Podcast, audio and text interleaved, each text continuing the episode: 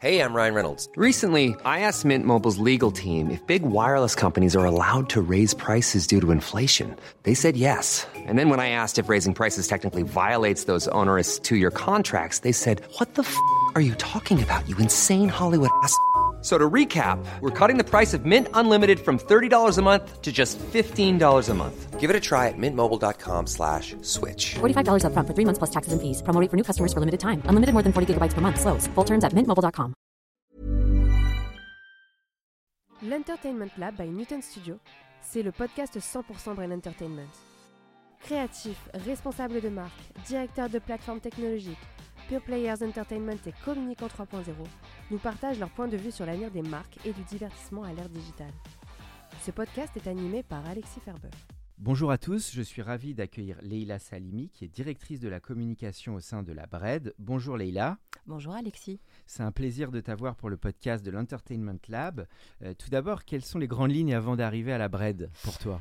Alors, les grandes lignes pour moi. Euh, j'ai commencé en agence de communication il y a déjà une quinzaine d'années. Euh, donc, avec euh, l'intérêt de l'agence de communication, c'est qu'on y apprend l'orientation client. On y apprend à être très agile parce qu'on passe d'un sujet, d'un portefeuille de clients à l'autre. Euh, on y apprend la gestion de la communication de crise. Mhm. Euh, voilà. Et euh, donc, en agence de communication, j'y suis arrivée juste après la crise des subprimes. Mhm. un peu par hasard, on m'a positionné sur la com de crise et les services financiers, qui, sont un peu, qui est un peu le fil rouge de mon parcours. Et donc, à l'intérieur du pôle financier, j'ai un client qui, au bout de quelques années de collaboration, m'a débauché en me disant ce serait bien de vous avoir en interne. Et donc, c'est comme ça que je suis arrivée dans le groupe Allianz. Euh, d'abord dans la filiale d'asset management et d'investissement immobilier, mhm. euh, qui était en train de se construire euh, dans le monde. donc une aventure quasi entrepreneuriale dans un grand groupe. et puis, comme un grand groupe a l'avantage de la mobilité, j'ai pu évoluer ensuite côté assurantiel. Donc d'abord avec le périmètre de la communication interne, mhm. et puis un enjeu managérial plus grand, puisque je passais d'une petite filiale qui gérait quand même 60 milliards d'euros d'actifs à euh, la maison mère. Bah, bravo, hein. quel parcours. Et, en études, et les études, tu étais dans quel background? Économie ou école ou euh, Classe prépa, euh, droit Sciences Po. Voilà. Sciences Po, super parcours en tout cas. Et donc, Alliance, plusieurs années hein, quand même, plus de 7 ans Donc, même 10 ans. 10 ans, 10 ans. Et puis ensuite, Brett, donc depuis combien d'années? Depuis Presque 2 ans. 2 ans, ok. Donc maintenant, directrice de la communication de la Bred. Alors justement, Bred, on va parler de ton activité de directrice de la com et puis de la Bred, qui est un peu moins connue pour les auditeurs. Alors je crois qu'il y a des, le sigle, les gens ne savent pas tout ce que ça veut dire. Peut-être redire les, Je vais le redire. Donc la BRED, en fait, c'est la Banque régionale d'escompte et de dépôt. Mhm. Qu'évidemment, nous n'utilisons plus du tout euh, la terminologie dans son ensemble. On parle de BRED. Et puis, c'est une des banques populaires. Et le fait qu'elle est une marque à part, ça montre bien qu'elle est très unique au mhm. sein du groupe BPCE. Voilà. Euh, on connaît plus. Du coup, euh, caisse d'épargne et banque populaire. Absolument. Deuxième groupe bancaire français. Et donc, une banque complète. puisque on a à la fois des activités de banque de détail, mais aussi une salle de marché, une banque privée, une banque à l'international, ce que peu de gens savent, puisqu'on mmh est en Asie, Cambodge, Laos. Mmh on est la seule banque française et européenne dans ces pays-là et on opère avec la marque Bread en banque de détail. Euh, on est également dans le Pacifique, dans des contrées très ah, exotiques comme, Fidji, les îles ah Salomon, le ah bah Vanuatu. c'est très outre-mer, euh, la Les gens ne le savent pas forcément. Et euh, effectivement, outre-mer, donc à la fois la Réunion et les Antilles, on a une marque qui est très puissante et une banque qui est une des leaders sur le marché. Bon, donc une banque française, mais très ouverte à l'international. Et donc, alors, les gens ils connaissent plus la Banque Populaire, qui évidemment est, plus rentrée, je dirais, dans la, dans la tête. Pourquoi il y a eu ce changement de style? Entre Banque Pop, je dirais, et Bread. Alors, c'est pas un changement de style, c'est que euh, la Bread est bien une banque populaire, mais elle a toujours euh, gardé euh, ce positionnement de marque et finalement ce positionnement aussi sur le marché qui est un petit peu à part, puisqu'on est la seule banque populaire à avoir euh, une, euh, une, offre complète, comme je le disais, avec tous les métiers de la banque. Mhm. La majorité des banques populaires, enfin les autres banques populaires, sont uniquement sur de la banque de détail. Alors, qu'est-ce qui se joue finalement en ce moment sur le marché des banques? Donc, c'est quand même un marché, tu l'as dit, très concurrentiel. Il y a pas mal d'acteurs sur le marché. Mhm. Euh, il y a des enjeux variés entre l'épargne, les détaillants, tu l'as dit, etc. et puis un modèle peut-être un peu plus local, régional. D'ailleurs, c'était dans le sigle BRED. Qu'est-ce qui vous différencie, tu dirais, dans tout ce secteur Qu'est-ce qui nous différencie? C'est ce que tu dis effectivement. On est une banque de proximité, une banque des territoires. On est aussi une banque coopérative ou mutualiste. c'est un petit peu mhm. la même chose, donc avec un ADN très particulier. Nos valeurs, c'est la coopération, la solidarité, l'esprit d'entrepreneuriat et, euh, mhm. et la proximité. Proximité. Donc euh, voilà, ça définit bien ce qu'on est. Et ensuite, sur l'univers euh, bancaire de manière plus large en ce moment, bah, c'est ce que les économistes appellent la fin de l'argent gratuit. Donc avec un contexte de montée des taux, de raréfaction de la liquidité, on est effectivement dans un, contexte plus compliqué avec un ralentissement des crédits, et, euh, et de l'épargne. moins d'achats immobiliers en ce moment. Voilà, hein. c'est sûr. Effectivement. Et cette inflation qui a monté, monté un peu à la tête de tout le monde, ça, vous, vous, le, vous le, sentez beaucoup, ça? C'est quoi? Les gens sont un petit peu moins vont moins à la dépense, il y a un peu moins de taux et de commissions appliquées ou je sais pas comment ça se passe un peu. Euh... On va pas faire tout l'exposé, mais non, on va tout faire. Enfin, je pense que du côté des pros et des entreprises, on ressent effectivement, mais depuis l'année dernière avec la crise euh, énergétique et euh, enfin, hmm. suite aux événements en Ukraine, on sent quand même que les entreprises, euh, ah, elles ont des, problèmes d'énergie, c'est plus tendu. Il y a les PGE à rembourser, il y a tout ouais, ça. Euh, donc on arrive beaucoup à des refinancements. Donc oui, euh, c'est une période charnière, compliquée pour les ménages et les entreprises. Exactement. Les médias en font trop. Je sors un petit peu de mon rôle du podcast, mais c'est vrai que bah, quand on parle à des gens de la génération, il y a des inflations très fortes il y a 20 ans. Et il se faisait pas tout Oui, et puis c'est pareil pour la montée des taux. Hein. C'est ce qu'on entend euh, beaucoup des générations précédentes. C'est vrai que nous, on est une génération qui a connu des taux très bas, Ils très ont vécu longtemps. des 8-10%. Voire, euh, euh, voire, 15 pour certains. Et certains ont, emprunté avec des taux à deux chiffres. Donc on en fait un peu aussi toute une histoire. Comme d'habitude, les médias mettent quand même pas mal d'huile sur le feu. Mais bon. Oui, et après, c'est aussi le retour à un cycle économique qu'on n'a pas connu depuis longtemps. c'est aussi ça. D'accord. Bah, écoute, on va rester quand même optimiste dans le podcast, puisqu'on est dans un média qui reste inspirant et positif. Non, mais après, voilà, la France a quand même des, des, des, signaux. On a un, un, secteur bancaire qui est très solide et qui est très régulé. Et du coup, euh, c'est vrai que comparé mm. à d'autres pays, euh, je pense notamment aux États-Unis, etc., on, a quand même euh, voilà, mm cette confiance euh, qui Bien demeure. Sûr. Donc tu disais tissu local très fort, donc beaucoup de banques. Euh, combien de banques au total euh, Il y a pas mal d'agences sur le territoire? Oui, on a à peu près 500 agences. 500, donc c'est déjà super. Et alors je sais que vous avez aussi une actu parce que vous êtes dans le sponsoring avec Paris 2024. Ça a été toujours un petit peu, j'ai l'impression, associé à la BRED, ce côté un peu centre d'intérêt sur le sport et le bah, sponsoring. oui, absolument. Comme l'ensemble des banques populaires et du groupe BPCE, le sport fait partie intégrante euh, de, notre ADN. Et euh, mhm. donc, on a à la fois le sponsoring voile pour les banques populaires qui est très important. Euh, donc, Pourquoi? Comment c'est venu ça, tu sais bah C'était historique un peu C'est très historique et du coup, ça demeure encore aujourd'hui avec des mhm. skippers emblématiques.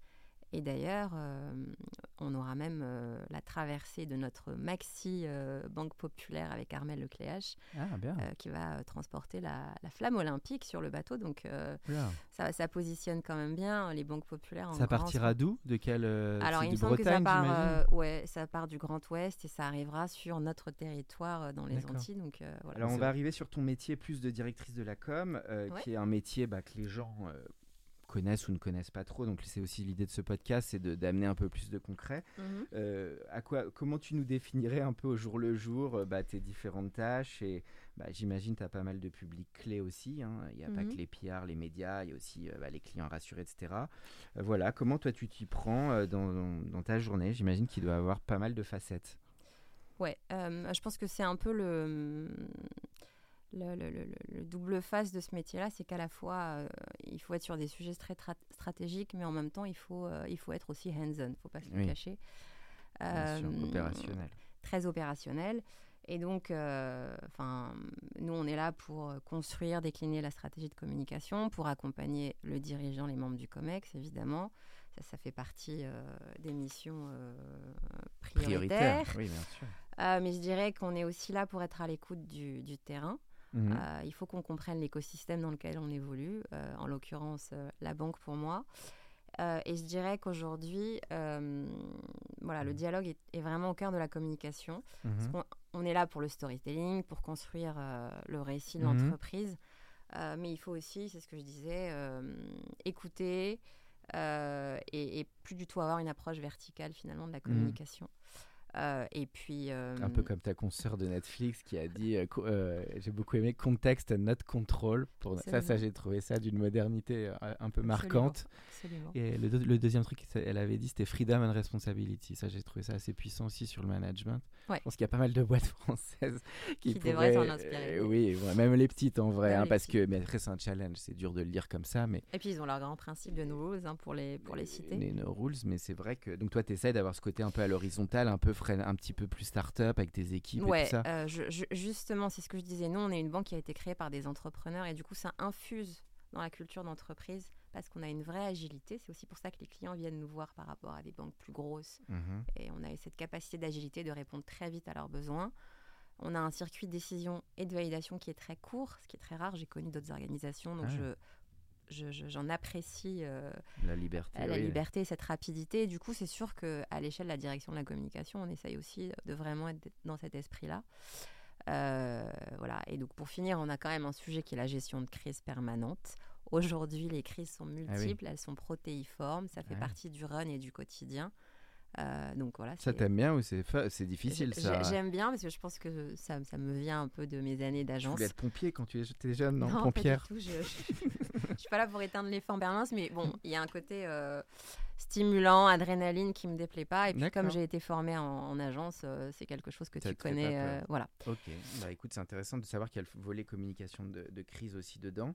Et euh, donc, alors ce qui est intéressant dans ce que tu as dit au début, je pense que les gens n'ont pas toujours mesuré, c'est que tu es vraiment entre le management COMEX et finalement le côté un peu plus équipe, opérationnel. donc c'est pas évident. Il faut être aligné entre la strat et un côté très opérationnel derrière. C'est quoi C'est un point mensuel avec les COMEX et tout ça à peu près Alors moi j'ai la chance de participer au, au ah, comité exécutif, je suis dedans, donc euh, euh, ça me semble essentiel parce que ça me permet d'écouter les problématiques, les sujets et euh, tout ce qui nous occupe quand même au, quotidien. À, la banque et puis les grands sujets macro, les problématiques clients. Donc c'est clé d'y être. Et après, c'est évidemment comment moi, après, je, je, digère ça et comment je le rebascule dans les sujets de communication et comment je le comprends et Soit euh, je me dis ça, c'est des sujets qui ne doivent pas sortir, soit au contraire se dire euh, comment est-ce qu'on peut capitaliser en com interne et puis euh, en relation média dessus. Et donc après, tu as toute ta ligne éditoriale, ton cas, parce que ça, c'est l'enjeu. Après, sur des années, des boîtes comme la tienne, il y a quand même vachement de sujets à couvrir. Ça t'arrive à avoir un visu sur toutes les actions ou...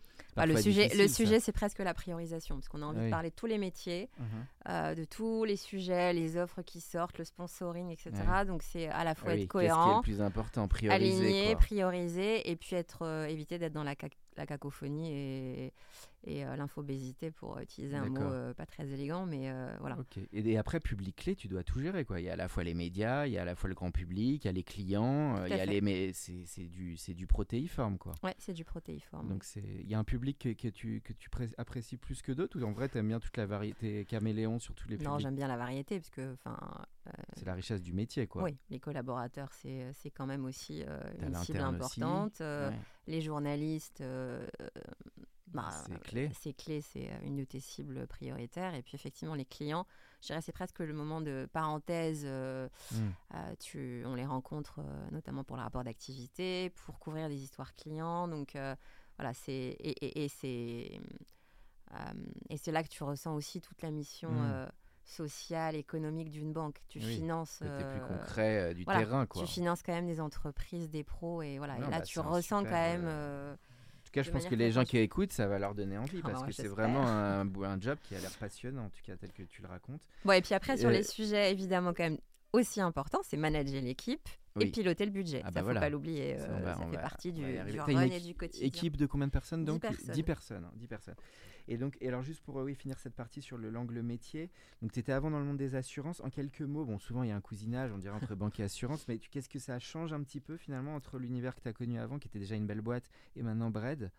Je dirais que, enfin, ma, perception, c'est que quand tu es euh, dans les assurances, tu interviens quand même pour les sinistres et les aléas de la vie.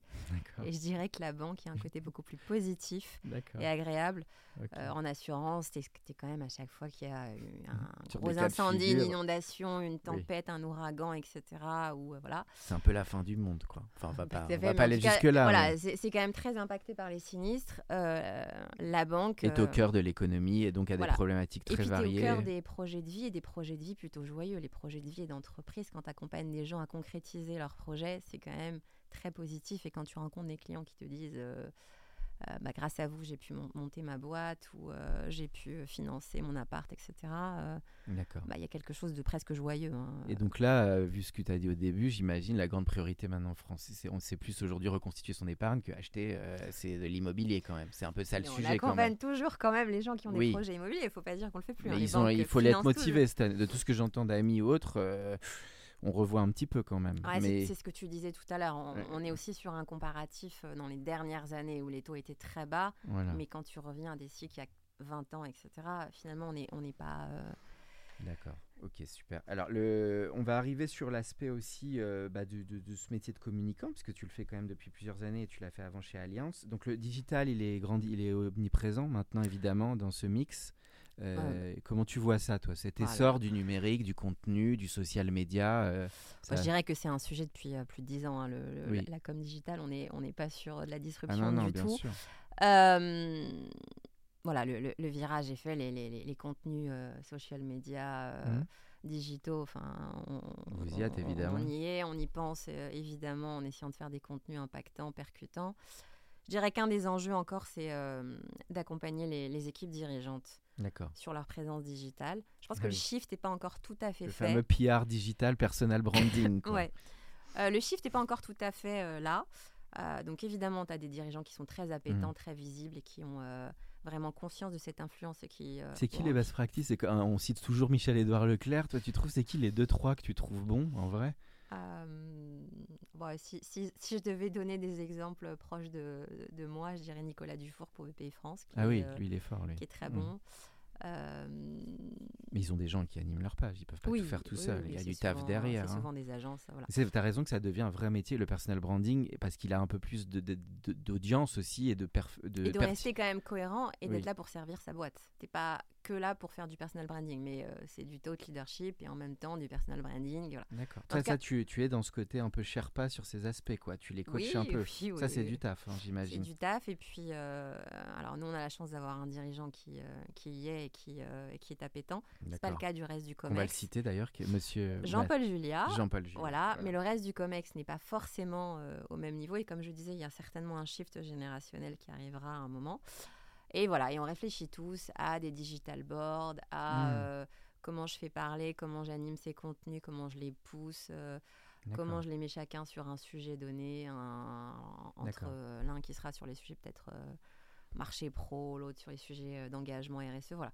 C'est, Ce que tu viens de dire sur les managers, c'est vrai aussi, j'imagine, pour tout ce qui est marque employeur, qui devient de plus en plus important avec l'ambassadorat, tout ce qui est employé advocacy, ça, ça devient gros dans les boîtes. Alors la marque employeur, en plus, pour nous, c'est un vrai sujet. On a un, un secteur central de secret qui a un déficit d'attractivité. Donc, euh, il faut aussi savoir renouveler sa marque employeur. Et donc, nous, par exemple, cette année, on a fait une campagne avec un influenceur qui s'appelle Tonton Karim, ah euh, qui dépoussière euh, le genre. Il, était, il, vient, il faisait quoi, Tonton Karim, à la base? Il vient. C'est pas Tonton David, hein, l'ancien chanteur. Non, non, non, c'est pas Tonton David, il est beaucoup plus jeune, mais bon, qui vient du milieu du recrutement et qui a eu l'idée de faire comme ça des, des, contenus pour les entreprises. Un peu coaching, quoi. Ben non, nous, on a fait une vidéo avec notre DRH qui a accepté de se mettre en situation de gamer puisqu'il jouait ah à Mario Kart. Ah oui, carrément. Et qu'en même temps, il faisait une interview absolument sérieuse sur le fond. Euh, sur les enjeux euh, ah d'une banque, d'un recrut, du recrutement. Vous êtes très entertainment en fait. voilà, À l'occasion de la sortie de Mario Bros. Exactement. Mais voilà, c'était un, un move un peu, un peu, euh, audacieux pour donner envie aux jeunes. Et t'as un petit événement il, y avait, où c'était que du digital c'était que du digital et, et voilà, et, il a une jolie plateforme digitale, Tonton Karim. Donc, tu partages le... Alors on a eu Florence de chez... c'est l'avantage du podcast, c'est que je commence un peu à avoir des référentiels. on a eu Florence de Crédit Mutuel qui disait qu'il y a un vrai enjeu quand on bosse avec les euh, vrais enjeux pardon, quand on bosse avec les influenceurs ou les talents, de quand même bien scripter et de bien cadrer les prods parce qu'on n'est pas en pure influence où les gens sont en roue libre surtout dans des boîtes comme la tienne. Comment tu, tu vis cette... On a euh, évidemment, euh, là tu, tu, reviens à ton contrôle. Oui, je reviens à mon métier, entre guillemets, mon zone d'intérêt sur les créatifs. mais L'idée c'était quand même d'être très libre dans le format, mais dans les messages d'être quand même évidemment assez corpo et pertinent. Donc tu avais quand même scripté, il y avait le brief, il y avait, on la avait prod. Scripté, on avait écrit, etc. Même si j'ai un DRH qui est euh, très très bon et, euh, et, qui porte parfaitement les messages. Donc, euh, bon, intéressant. Donc justement, alors, ce qui intéresse aussi, alors dire comme aujourd'hui, j'imagine que tu as une homologue ou un homologue dire market ou c'est aussi dans, c'est regroupé avec la non, communication? effectivement un une homologue. Une homologue. Qui, est, on va saluer aussi, comme ça, ça va faire très collaboratif. Eh ben, on embrasse Marie-Laure Panot. Ah bah voilà, Marie-Laure, on l'embrasse aussi. Et donc, le, effectivement, les Moi, ce qui est intéressant aujourd'hui, je pense qu'il se joue, qui est pas facile dans ton métier, c'est bon, il y a à la fois tes équipes internes, tu en as parlé, une dizaine de personnes, et puis il faut aussi agréger des expertises externes, des agences, etc. Mmh. Comment tu vois l'orchestration de ce mix aujourd'hui qui devient euh, pas si simple pour, quel, pour une personne comme toi? Oui, après. Euh, c'est une question un peu agence, parce que nous, forcément, c'est. Tu, tu, après un certain nombre d'années dans, dans, le métier, tu sais avec qui tu as envie de travailler, tu sais avec qui tu bosses bien, euh, avec qui ça fonctionne et finalement, euh, euh, voilà. Et en même temps, il faut aussi sortir de sa zone de confort et aussi aller chercher des plus petits, des plus agiles, enfin ou en tout cas nouveaux, avec des positionnements différents, etc. Donc c'est à la fois s'appuyer sur les compétences qu'on connaît et avec mmh qui on travaille depuis longtemps, et puis aussi aller voilà, typiquement, Tonton Karim, c'était euh, oui, plus spécialisé. spécialisé euh. et, et c'était un, un, pari. Euh, Toi, tu préfères plutôt agence spécialiste que des agences généralistes Ouais, moi, je suis plutôt sur de l'agence spécialiste que, que, sur du généraliste. Je ne suis pas accompagnée en 360 sur tous les, les sujets. D'accord. Euh, Par contre, il y a un enjeu derrière d'orchestration, ça veut dire d'avoir tes calendriers ultra, faut être super organisé Et en même temps, euh, je pense que ce qu'on a aussi euh, beaucoup appris en, interne aujourd'hui, c'est d'être aussi en mode agile comme les agences, d'être un peu 360. C'est-à-dire que tu n'as oui, pas... vous devenez un peu comme des agences internes, un petit ouais, peu. Ouais, ouais, ouais.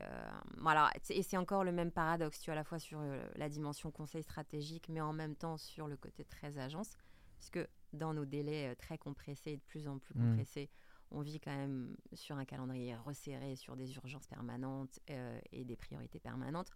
Donc il faut aussi qu'il y ait certains sujets que tu puisses intégrer en interne par tes équipes. Donc il faut toutes les compétences aussi en interne. Et je le redis, il faut être aussi hands-on euh, par moment.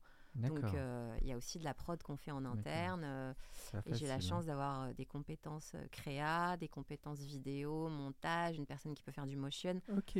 Donc, ah vous êtes euh, quoi. on est quand même équipé et on peut faire euh, pas mal de choses. Comment tu vois ce sujet? Parce que moi, c'est toujours un sujet qui m'a fasciné dans les boîtes, c'est les, les DIRCOM, les DIRMARC, tout le sujet des presse, et tu l'as dit, du lien au COMEX, tout ça. Il y a des boîtes où tu passes ta vie dans des réunions, etc.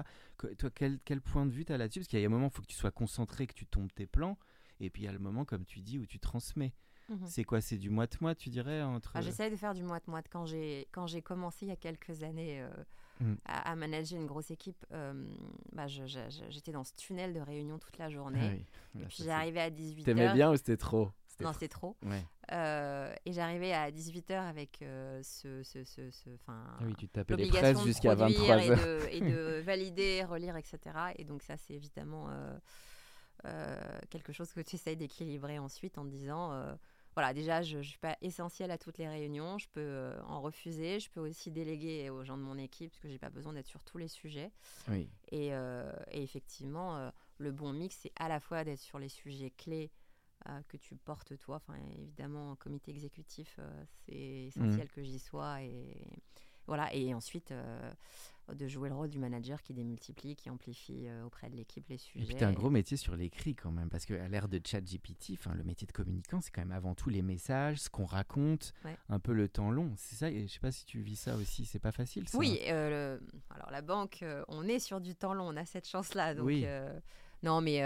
Tu dois, ce que je veux dire, c'est qu'il faut faire attention. Quand tu valides un contenu qui sort, il y a quand même beaucoup de monde. Il faut être audible aussi, hein, surtout dans notre secteur où il y, a toujours aussi un petit peu de bank bashing euh, facile. Donc il faut que tu sois audible, il faut que tu sois pertinent, il faut que tu te distingues des autres, qu'on n'ait pas l'impression de tous être sur le même euh, corporate bullshit, pour le dire euh, élégamment. Euh, donc oui, c'est un enjeu. Le, les, contenus, ça reste euh, essentiel dans notre métier, l'éditorial. Euh, Alors justement, on, est, on arrive dernière partie du podcast sur l'Entertainment Lab. Nous, on aime bien évidemment tous ces sujets de storytelling, de contenu, de, mhm. de nouveaux formats, des nouveaux médias, du social media. Qu'est-ce que tu trouves intéressant qui bouge dans cet univers, toi, sur des nouvelles manières de raconter les choses, des nouveaux formats, des outils peut-être Alors, sur je vais rebondir peut-être sur la partie outils, mais ça, je pense que je ne serai pas innovante. Nous, on a un, outil d'employé advocacy à la Bred pour LinkedIn qui fonctionne bien. Et en fait, on a un mid-management qui est très, très, très actif et très engagé. J'ai rarement vu ça dans une boîte. Et du coup. Euh, ça s'appelle comment cet outil? Tu... Sociable. ah oui, Sociable, c'est connu. Voilà, c'est connu. Et, effectivement, déjà, tu comprends que la porosité entre interne et externe, elle est, euh, elle, est là. Il n'y a, absolument plus de cloisonnement. Que LinkedIn est presque devenu euh, mhm. le lieu de la fierté d'appartenance à la boîte. Mais c'est vrai, c'est un clé. Hein, et que voilà, c'est presque ton premier réseau social d'entreprise. Euh, voilà, donc ça c'est ça c'est utile. Vous, l'utilisez tous quoi. On l'utilise tous et puis euh, évidemment comme dans mon métier tu le disais, il y a aussi une dimension euh, encadrement pour pas dire contrôle. Ça nous permet de pousser des contenus mmh. corporate entre guillemets validés. Mais ça fait aussi, ça permet aussi à nos opérationnels de pousser eux-mêmes du contenu qu'on qu'on peut à nouveau. Donc ils euh, repartagent sur leur propre page, c'est ça un peu l'idée. Et puis tu vois, et puis l'idée aussi que euh, même si on publie la même chose, on n'a pas les mêmes euh, réseaux, on n'a pas la même amplification, et finalement c'est pas grave. On n'est pas cacophonique parce qu'on a publié la même chose sur euh, la stratégie de la banque, sur le, nouvel, euh, sur le nouveau produit. Et tu vois vraiment un effet de levier Oui, ça fait un gros effet de levier dans les communautés. Vous êtes à combien? J'imagine plusieurs centaines de milliers. Euh, c'est des gros. Alors, ah oui, c'est les KPI. les chiffres, on est à plus de 40 000 abonnés. Et pour te donner des campagnes récentes, on a participé aux assises de la parité. Ah. Euh, puisqu'on a la chance d'être dans une banque, comme tu le sais, euh, euh, qui porte les valeurs de la coopérative mhm. et l'égalité des chances, et plus précisément l'égalité femmes-hommes. Moi, j'ai la chance d'avoir un COMEX qui est presque paritaire, ou en tout cas où les femmes ont des vrais jobs clés. Donc, la directrice du développement est une femme, la DGA en charge de l'IT est une femme, la directrice du back-office est une femme, la directrice de la BFI est une femme. Donc, on est vraiment. Woman Power, là. Ouais, Vous avez tous des posters de Michelle Obama dans le bureau Non, non blague. Mais du coup, on a participé aux assises et on a capitalisé sur les posts qui ont été publiés par nos différentes porte-paroles. Tu crois que c'était un choix Alors je pose, désolé, je sors du lieu, mais est-ce que il y, a plein de débats là-dessus Mais c'était vraiment un choix, tu penses, d'aller sur ces recrutements ou, ou tout simplement c'était des personnes qui étaient compétentes et qui le méritent C'est un mix des deux c'est, ça pose des questions. Là, je lance un débat compliqué sur tout ce qui est dit, qu'on a appelé aux euh, États-Unis là, tout ce qui est je, je pense qu'elles méritent euh, amplement euh, le, job. Elles ont évidemment. Mais il faut que les boîtes poussent aussi. Il y a un peu de ça. C'est je pense qu'aujourd'hui, toutes les boîtes quand même essayent au moins d'avoir une femme dans leur succession plan, dans mmh. les processus de recrutement, de pousser quand même euh, les mmh. femmes dans le management. Euh, mais parité au COMEX, c'est pas rien en France sur des boîtes comme ça. Alors, c'est pas la parité absolue, mais en tout cas, elles sont très représentées. Et ensuite, il reste évidemment euh, dans nos métiers des, des activités où il y a moins de femmes, on va pas se le cacher. Mmh. typiquement, à la salle des marchés, on peut pas dire qu'on est beaucoup de femmes.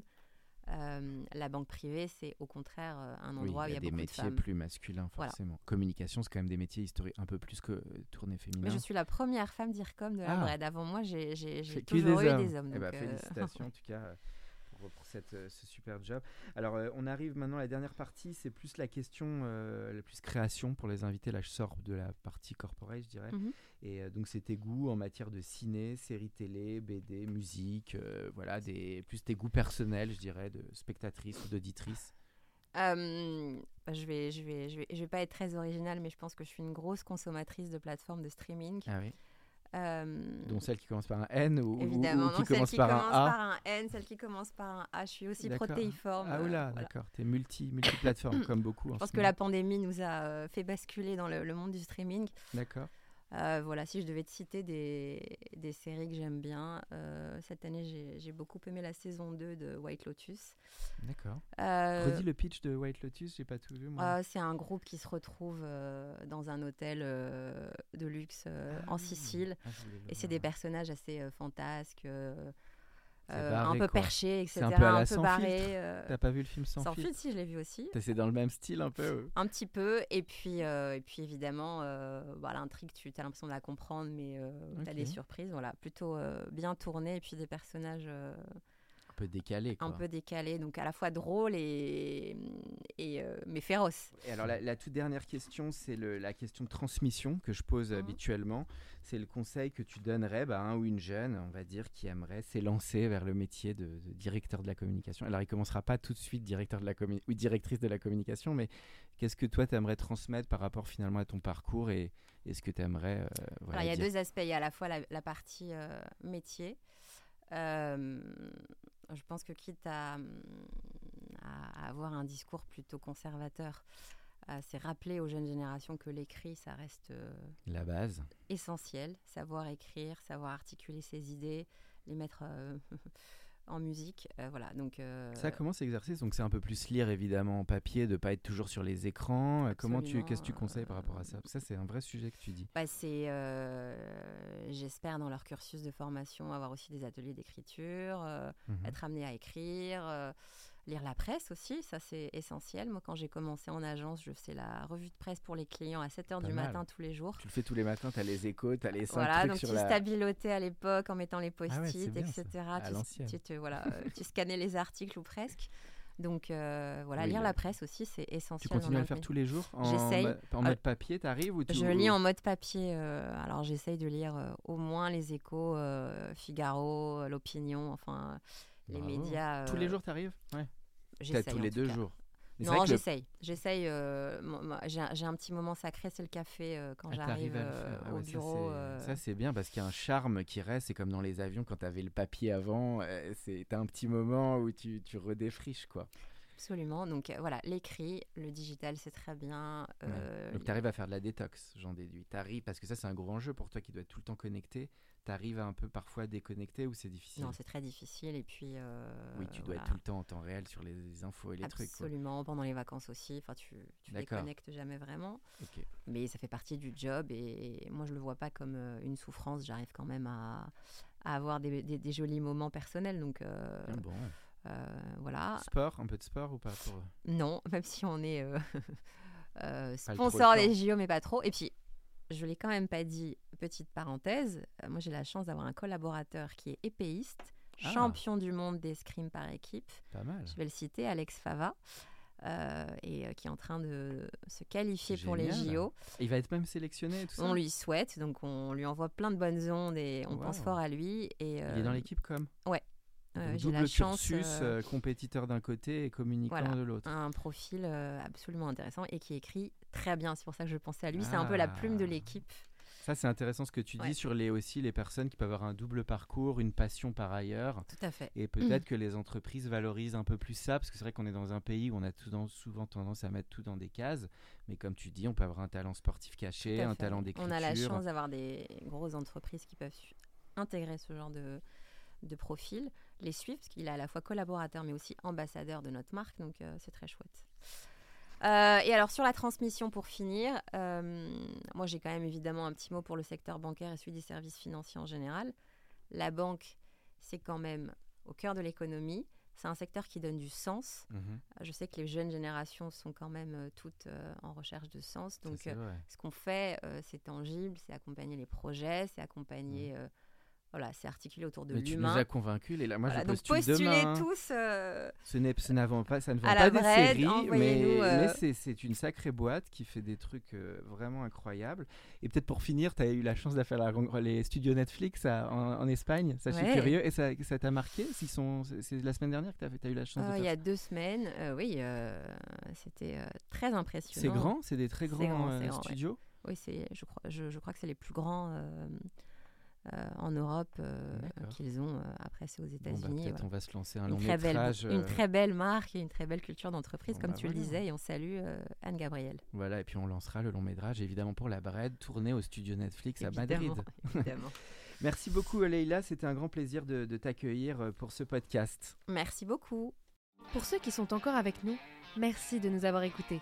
Pensez à aller mettre une note au podcast dans la section notes et avis sur Apple Podcast. Cela nous ferait énormément plaisir et nous permettrait de continuer à faire grandir ce podcast consacré au Brain Entertainment. À bientôt pour un nouvel épisode. Mom deserves the best, and there's no better place to shop for Mother's Day than Whole Foods Market. They're your destination for unbeatable savings, from premium gifts to show-stopping flowers and irresistible desserts. Start by saving 33% with Prime on all body care and candles. Then get a 15-stem bunch of tulips for just $9.99 each with Prime. Round out Mom's menu with festive rosé, irresistible berry chantilly cake, and more special treats. Come celebrate Mother's Day at Whole Foods Market. Summer's just around the corner, so give your body the care it deserves with Osea's best selling Andaria algae body oil. Created by infusing Andaria seaweed in barrels of botanical oils, it leaves skin silky soft and glowing. Plus, it's clinically proven to improve elasticity and deeply moisturize without feeling greasy. It's safe, clean, vegan skincare. Get 10% off your first order at oseamalibu.com with code GLOW, plus free shipping on orders over $60.